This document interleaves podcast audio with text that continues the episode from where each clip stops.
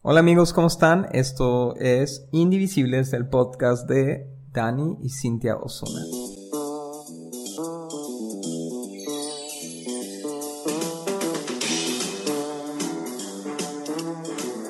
Hola, ¿cómo están? Estamos muy contentos una semana más de estar con ustedes. Y bueno, hoy vamos a hablar de otra personita que permitimos que nos divida. Es una persona muy tierna, muy linda. Llega como toda una sorpresa y estamos todos contentos cuando nos enteramos de que llegó, pero luego después empezamos a ver, a vivir las consecuencias. Y estamos, vamos a hablar de los hijos, de cómo los hijos pueden dividirnos en el matrimonio. Pero Cintia, es bien interesante cómo hemos visto que este tema de los hijos dividiendo el matrimonio a veces es mucho antes de que siquiera sean concebidos, ¿no? Empieza a traer división el tema de los hijos desde que intentan tener hijos la pareja y de repente resulta que no pudieron tenerlos, ¿no? Fíjate que, que este es un tema que nosotros recomendamos muchísimo en el prematrimonial de platicar cuántos hijos vamos a tener, eh, cuántos años nos vamos a esperar para tenerlos y también, por ejemplo, qué pasaría si no tuviéramos hijos, ¿no? Es un tema que sería casi obvio platicarlo antes de casarnos porque cuando nosotros decimos sí, acepto, ¿verdad? Aceptamos una unidad para toda la vida. Sin embargo, la expectativa y la idea o el deseo de tener una familia puede llegar a ser un tema de conflicto y de frustración para la pareja. Y en muchos casos de rompimiento, Cintia, ¿no? Eh, y, qué importante lo que dices, ¿no? El, platicar antes de casarse sobre las posibilidades, las diferentes alternativas que pueden ocurrir al tener hijos o al no tener hijos, ¿no?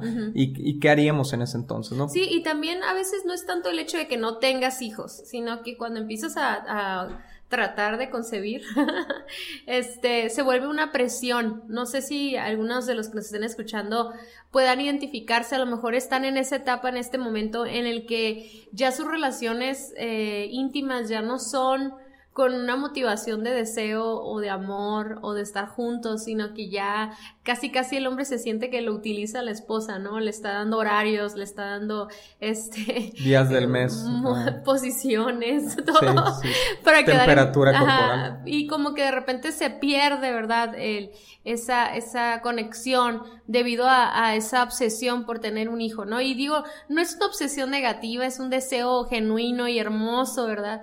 Pero podemos llegar a, a, permitir que se vuelva el centro de, nuestra, de nuestro matrimonio, en vez de que el matrimonio sea el centro, ¿verdad? Y que como fruto demos hijos, ¿no? Entonces, sí siento que desde ese punto ya empieza a generar algunos conflictos. Y yo no sé, Cintia, si es porque nosotros ya somos adultos, ya, ya, este, yo ya estoy entrando, ya pasé los 40, pero ya, ya estoy entrando a la década de los 40.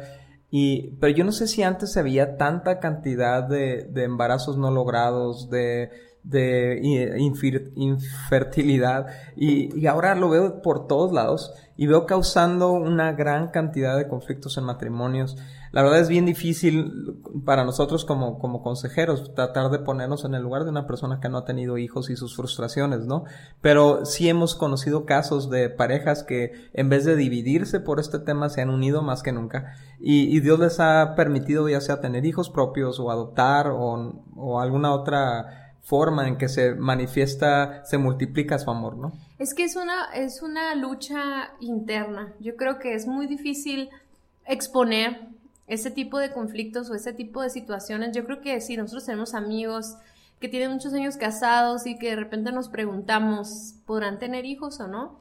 Yo estoy seguro que no te animas a preguntarle porque es una es un tema muy delicado, incluso nadie lo platica, lo luchan mucho internamente, individualmente, entonces yo siento que de repente se aíslan en ese tema y no lo comparten, por lo tanto son luchas muy fuertes eh, que están viviendo solos, o sea, porque así como todos los problemas que podemos tener nosotros en matrimonio, podemos buscar consejería, podemos buscar un apoyo o buscar amigos, ¿verdad? Que puedan platicar de ese tema. Yo, yo, yo sí he vivido esa frustración de querer ayudar amigos o de querer platicar del tema, pero no, no se da, pues, y tengo que respetar eso, no se tiene que respetar nosotros, gracias a Dios, tenemos dos hijas. Sin embargo, cuando recién, recién eh, intentamos tener bebés, yo creo que duramos como cuatro o cinco meses esperando a que llegara ese embarazo.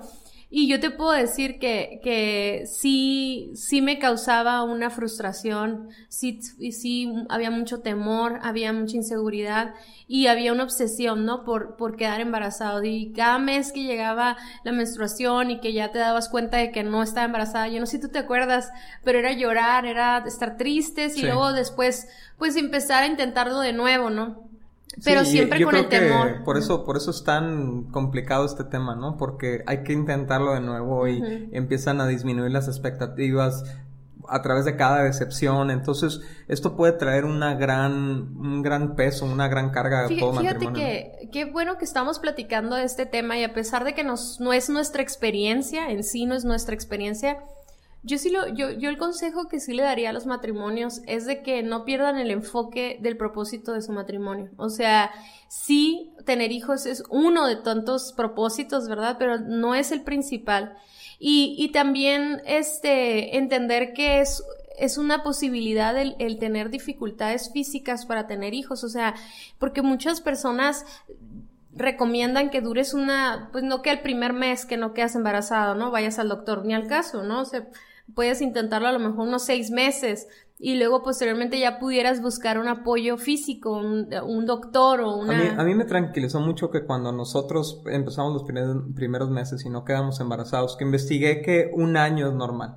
y, entonces, pues... Sí, es que se mm. nos hace como si fuera, como de repente encontramos casos en los que la gente dice, ay, fue un, un pilón y fue, este, no nos dimos cuenta y quedé embarazado, ¿no?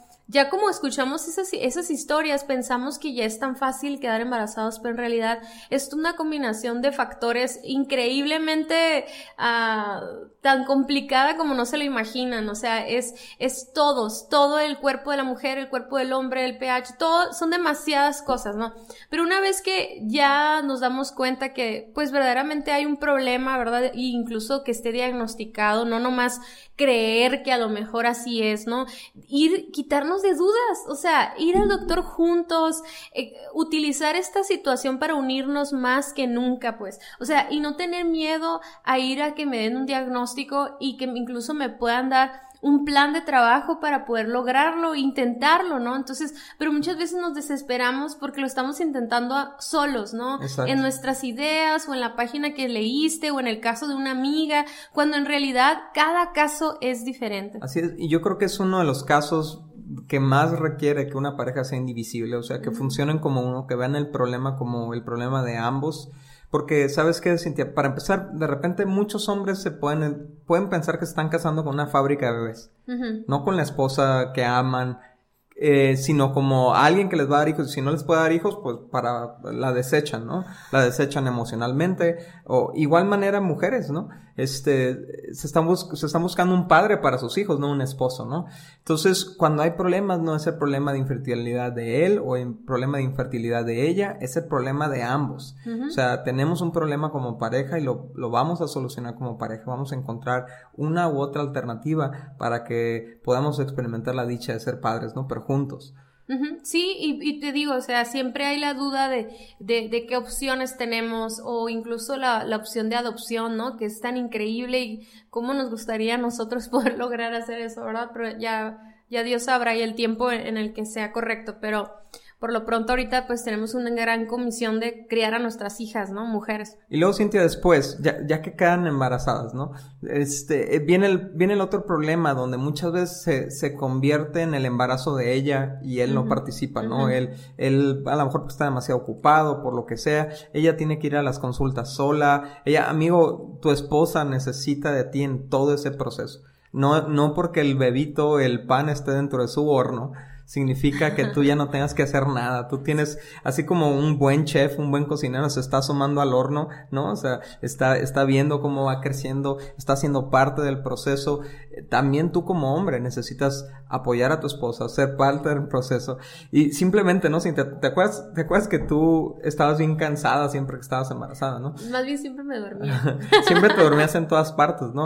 Entonces, pues esto implica que le tenemos que entrar al clip de los hombres en áreas para apoyar a la esposa sobre todo cuando ya es el segundo o tercer hijo, ¿no? O sea, pero una vez estaba hablando en consejería con una señora y me decía ella que ella traía mucho resentimiento porque su esposo no había ido a las consultas, ¿no? Pareciera tan sencillo eso y, y, era algo que había guardado ella en su corazón porque se había sentido como abandonada en esa temporada. Y la verdad es de que el embarazo es una etapa muy difícil de, de hormonas y de cambios físicos, sobre todo el primero, ¿no? Ya el segundo ya sabes qué onda, ¿no? Pero... No, y luego hay un, hay, o sea, las hormonas producen dolor, bueno, producen incomodidad en muchos aspectos, el peso adicional produce dolor de espalda, dolores de pies, o sea, esposo, tú puedes, tú puedes involucrarte en el embarazo siendo realmente un apoyo físico y emocional y espiritual para tu esposa, ¿no? Eh, siendo súper paciente con ella, haciéndole masajitos, ahí yo me acuerdo que te tenía que untar una crema ahí para las estrías, por el embarazo, o sea, hay muchas formas en que sea el embarazo de los dos y no el, no el de nada más ella, ¿no? Sí, ser, ser participativos, ¿no? Y estar presentes. Y bueno, y luego ya nacen los hijos Cintia, ¿y qué pasa ahí?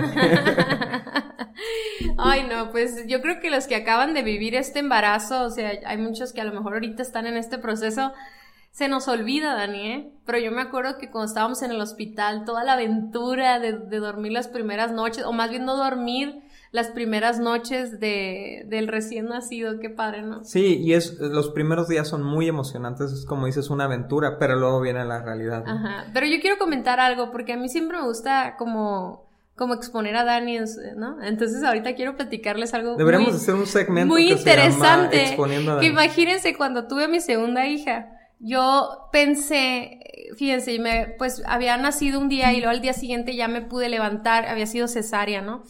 Y yo tenía mucho miedo de meterme a bañar en el baño del hospital porque sentía que me iba a desmayar. O sea, las mamás me van a entender. Entonces yo dije, mejor no me baño así como que un baño vaquero y, me baño en la casa porque allá me voy a sentir más a gusto, ¿no? Ya nos iban a sacar del hospital. Y le digo, y dice Dani, me dice, ¿por qué te estás riendo? me dice Daniel, ¿no te vas a bañar? Y yo le digo, pues es que estoy pensando bañarme en la casa. Y me dice, pero es que hueles a troquero. pues es que te ibas a hasta el día siguiente. No, no, no, no, Dani, no, no trates de... ni te acuerdas, o sea, pero me dijo que, que olía a troquero, amigos. Amigas, hagan todas una página de colgar a Dani. y uy, yo lloré, lloré, lloré, ¿verdad, mi amor? Lloré un montón. No, no te he perdonado, no te voy a perdonar nunca. Ah, no es cierto. Oigan, pero bueno, el, el, volviendo al punto, es muy importante esto, que, que esta etapa la vivamos juntos, o sea, si nos vamos a cansar, nos cansamos Y no decirle cosas así a su esposa. Bueno, aparte. Sensibles, ¿no? Está muy... Eso que, ese era el punto, Dani, que cuando uno sale del hospital está muy sensible, tienes mucho dolor. Sí, de hecho hay hasta un término para, para lo que se llama depresión postparto, ¿no? Que es este desplome hormonal que sufre la mujer después de de dar a luz. Y bueno, como hombres tenemos que ser extra, extra atentos, extra cuidadosos con nuestra esposa. Hay, hay, veces que por la criatura se nos puede olvidar completamente nuestra esposa, ¿no? Entonces, no solamente se trata de entrarle al quite a todo lo concerniente a la nueva criatura, cambiar pañales, dar de comer, bañar, o sea, ser un padre involucrado, obviamente una madre involucrada, pero, pero también se trata de, de no olvidarnos que somos pareja. Sí, este es muy importante que no haya un desbalance en las responsabilidades de los hijos, porque eso es lo que causa división, ¿no? Cuando hay un, cuando la carga está más fuerte de un lado y el otra persona pues empieza, se empieza a frustrar, ¿no? De lo que, de lo que no, no está haciendo la otra persona. Y bueno, otro, otra forma en la que los hijos empiezan a causar división es cuando llega la, la, era de la crianza, ¿no? Que es cuando, cuando ya se trata de disciplinar. Cuando son los bebitos realmente no se trata más que de alimentarlos, de, de cambiarlos, bañarlos y, y tal vez, ¿no? este, atenderlos en, en, en, problemas médicos, ¿no? Que amigos, si están, parejas que nos escuchen que son primerizos, que apenas están teniendo su primer bebé, no los lleven al doctor por cualquier cosita. Sí, no, los, no se hagan adictos a ir al doctor. Ni los hagan adictos a las medicinas, a los niños, los eches a perder. Solamente cuando de plano no le baje la calentura, algo así muy drástico, lo veas con ronchas verdes. Solo paracetamol. Ah, no es cierto. No, pero la verdad es que muchas veces como padres primerizos primerizos, pues en el primer tosido íbamos corriendo al doctor y la verdad es que no es necesario. Y luego hacemos a nuestros hijos muy enfermizos, ¿no? Te sale peor. Sí, los hacemos vulnerables. Entonces, bueno, obviamente cuando vemos que no se mejora, vamos con el doctor, ¿no? Pero bueno, pasando a este punto, cuando llega la, época de la crianza, Cintia, que es cuando, cuando se trata de disciplinar a los hijos, ¿no? Que vemos nosotros que quizás desde los nueve meses ya, ya empiezan a necesitar disciplina a los hijos o hasta un poquito antes, ¿no? Eh, una disciplina que es bien importante que desarrollemos en pareja con nuestros hijos es la disciplina de los ritmos, ¿no? Que se duerman a la misma hora, que se levanten a la misma hora, que coman a la misma hora, que se bañen a la misma hora. Y eso lo tenemos que hacer en equipo porque cuando en uno no puede, el otro le puede entrar, ¿no, Cintia? El problema con la crianza es que, Cintia, venimos con, de familias con estilos de crianza diferentes, ¿no? Y entonces yo puedo traer una, un estilo de crianza muy firme, tú puedes traer un, estilo de crianza muy, de, muy blando, digamos. Y entonces esto trae un problema porque pues hay un choque, ¿no? O sea, yo sé que no fue tu caso, yo sé que tu estilo de crianza fue muy rígido, este, pero eh, el problema es cuando chocan los dos estilos de crianza y entonces empiezan los conflictos, empieza la división. Pues sí, lo que nosotros platicamos con muchos jóvenes es que no se trata de que se tenga que hacer a mi manera o a tu manera, sino que entender que ahora somos una nueva familia y podemos sacar lo mejor de cada una de las familias y crearlos, ¿no? Eh, a nosotros nos encanta el pasaje de la Biblia que dice que no provoquemos a ir a nuestros hijos, sino que los criemos en la amonestación del Señor, que en otras palabras es, no estamos corrigiendo a nuestros hijos por lo que me hace sentir bien o por lo que me hace sentir exitoso o porque me da vergüenza que hagas eso, sino que lo hacemos porque queremos lo mejor para ellos y porque estamos usando los principios de Dios como base para criar hijos que amen, honren y alaben a Dios, que vivan para Dios. Entonces, cuando tú y yo nos enfocamos en esa visión, ¿no? Del tipo de hijos que queremos tener.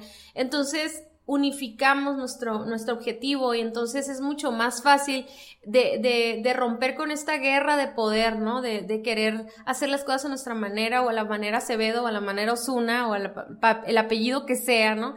Sino que ahora estamos bien enfocados en, en el objetivo, ¿no? No, no en no en que se cumpla lo que nosotros queríamos. Buenísimo, Cintia, buenísimo. Yo creo que un, consejo que quizás les podemos dar es que vayan y compren libros cristianos sobre crianza.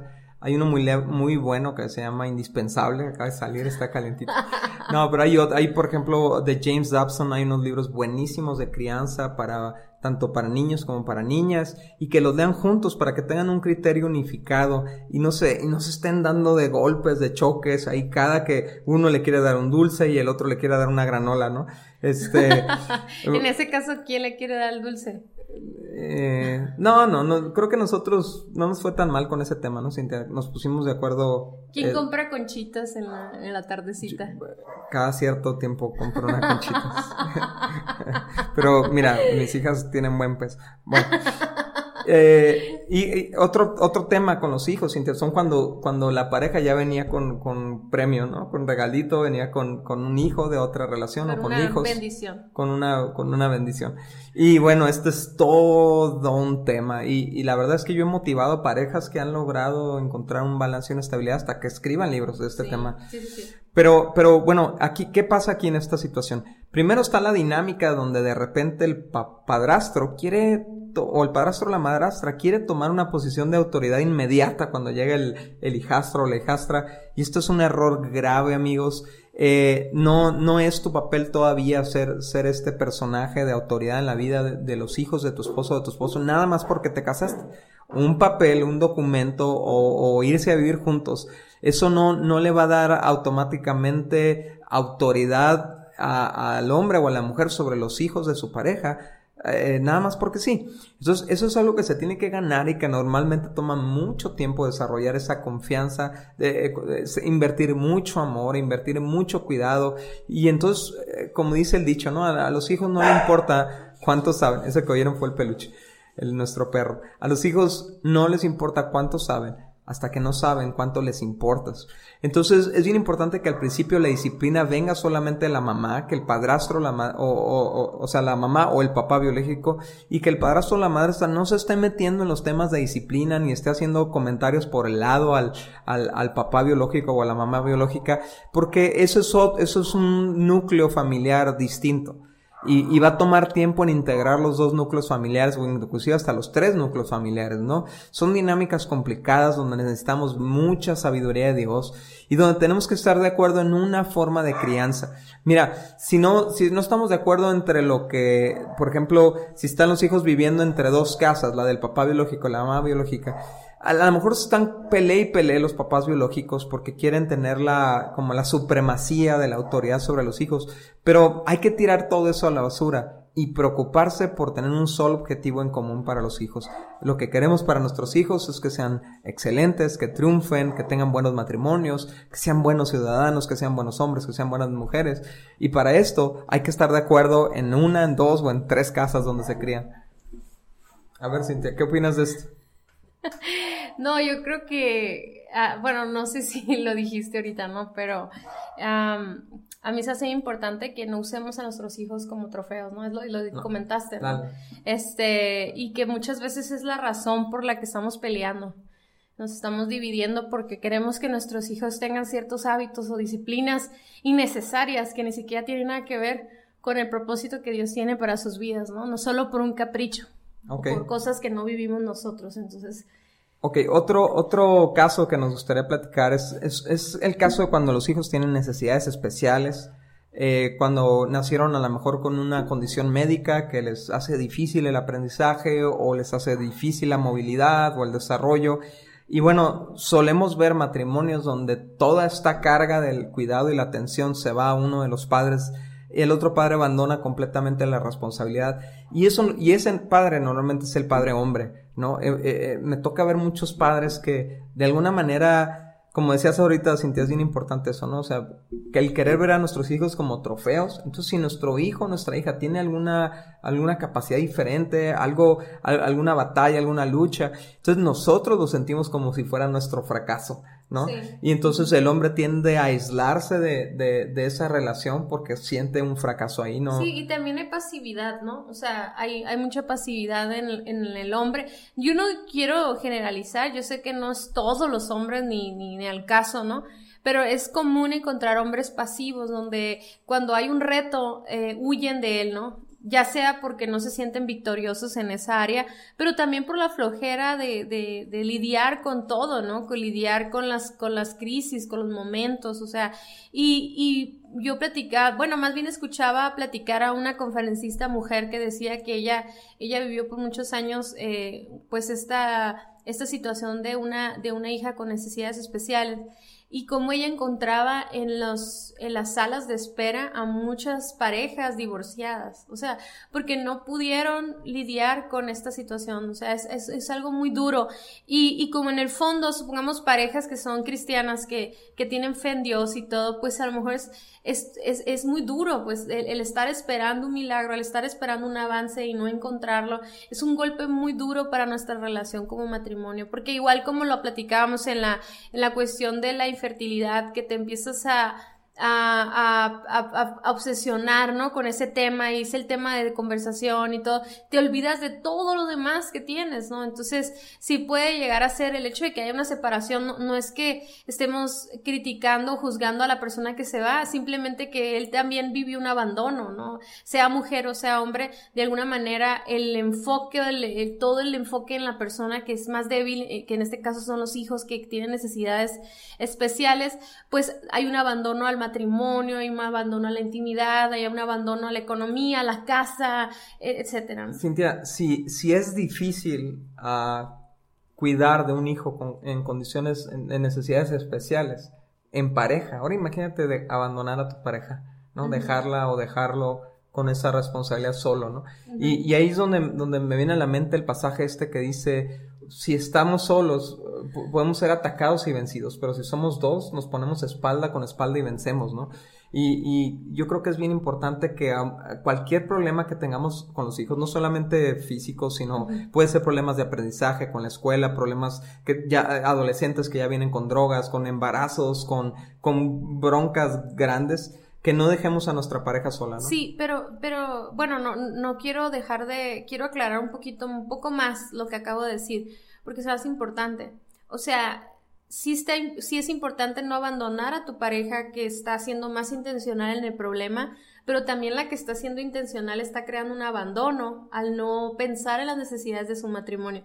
Y puede sonar un poco eh, egoísta, un poquito como, como inmaduro lo que estoy diciendo, pero en realidad es que ahí es donde se necesita el apoyo de la familia, pues, o sea, donde no solamente el matrimonio esté cargando con todas las responsabilidades, sino buscar ayuda, o sea, pagar ayuda para que tengas una persona que te ayude en casa, una persona que sea especializada, una enfermera que esté especializada en ayudar a tus hijos o a tu hija o hijo o lo que sea, y que te permita tener una cita con tu esposo, o sea, es, es, cierto que están viviendo una lucha muy grande, una situación muy difícil, pero no por eso abandonamos a nuestro matrimonio, porque tal vez, tal vez, ¿verdad? Sea parte de, de, las consecuencias el hecho de que se vaya la otra persona, porque vivió un abandono, ¿no? Entonces queremos darles cinco tips para, para que tus hijos no destruyan tu matrimonio, ¿no? O sea, que no, no permitas que tus los hijos, no es son lo que tú permites, siempre decimos lo mismo, ¿no? Pero... Es lo que tú permites. Ajá, es lo que, para que no permitas que tus hijos o la falta de hijos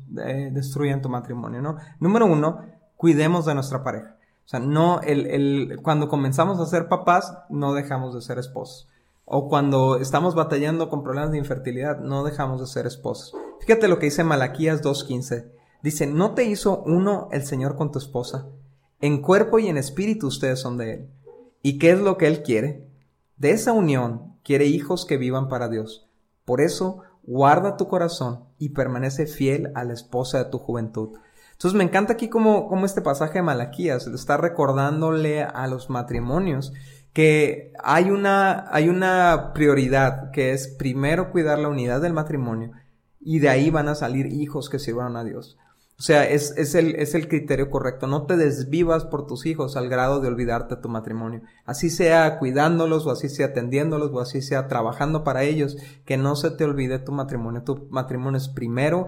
Tu matrimonio llegó primero que los hijos y tu matrimonio va a permanecer después de que los hijos se vayan cuida tu matrimonio, salgan juntos, saca los juguetes del cuarto de la pareja, saca la televisión con caricaturas, saca los legos, saca los pañales, saca todo, que el cuarto de pareja vuelva a ser sexy, vuelva a ser privado, eh, y saca al bebé si es necesario, ¿no? Sácalo si lo tienes ahí en el cuarto, si ya tiene dos, tres años durmiendo ahí en medio de la cama, no es normal, no es sano para nadie, quítate ese rollo de la familia de ositos, así que, hibernan juntos en una cueva. Así no somos los humanos, cada quien necesita su propio espacio.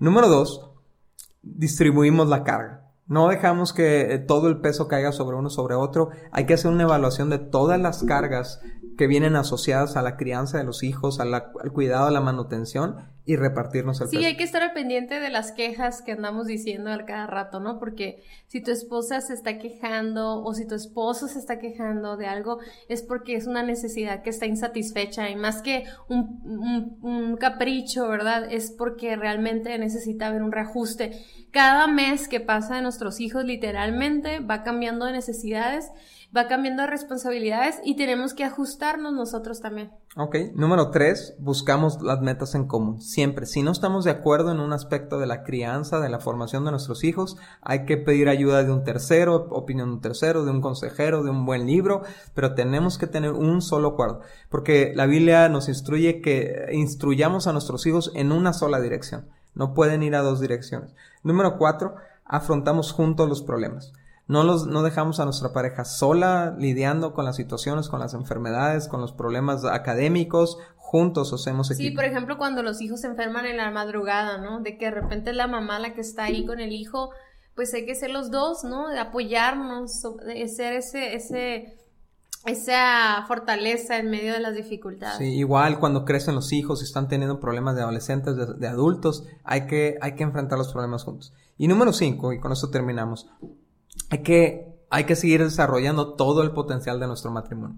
Si no has podido tener hijos, no es el único propósito de tu matrimonio, no te olvides de los demás propósitos tu, tu matrimonio, eh, la, la, unidad de tu matrimonio refleja a Dios, el amor de tu matrimonio refleja a Dios, juntos pueden hacer cosas increíbles para Dios, pueden eh, rescatar de la calle un niño, o del abandono un niño, o sea, hay muchas cosas que pueden hacer como pareja que son de gran bendición, además de tener hijos. Sí, yo quiero que leas este pasaje, Dani, de 1 Corintios 7, 29 al 31, porque a mí se me hace bien clave que entendamos que nuestro matrimonio no se trata de nosotros, no se trata solamente de, cumplir una lista de objetivos sociales, ¿no? De, de, presiones, presiones sociales, sino se trata de cumplir el propósito de Dios. Fíjate lo que dice, dice, déjenme decirles lo siguiente, amados hermanos, el tiempo que queda es muy breve, así que de ahora en adelante, los que están casados no deberían de concentrarse únicamente en su matrimonio. Los que lloran, o los que se alegran, o los que compran cosas, no deberían de ser absorbidos ni por sus lágrimas, ni por su alegría, ni por sus posesiones. Los que usan las cosas del mundo no deberían apegarse a ellas, pues este mundo, tal como lo conocemos, desaparecerá.